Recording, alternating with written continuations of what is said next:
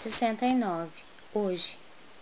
Antes, exortai-vos uns aos outros, todos os dias, durante o tempo que se chama hoje, para que nenhum de vós se endureça pelo engano do pecado.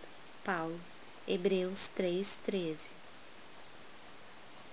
O conselho da exortação recíproca, diária, indicado pelo apóstolo, requisita bastante reflexão para que se não estabeleça guarida a certas dúvidas.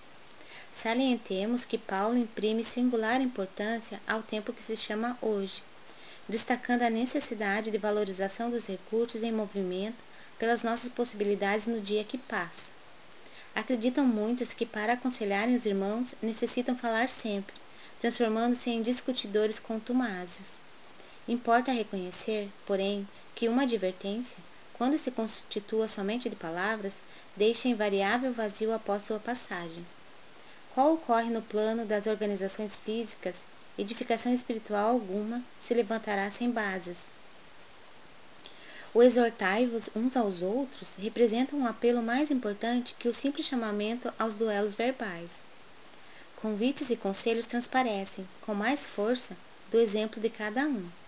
Todo aquele que vive na prática real dos princípios nobres a que se devotou no mundo que cumpre zelosamente os deveres contraídos e que demonstre o bem sinceramente, está exortando os irmãos em humanidade ao caminho de elevação. É para esse gênero de testemunho diário que o convertido de Damasco nos convoca. Somente por intermédio desse constante exercício de melhoria própria, libertar-se-á o homem de enganos fatais. Não te endureças, pois, na estrada que o Senhor te levou a trilhar, em favor de teu resgate, aprimoramento e santificação. Recorda a importância do tempo que se chama hoje,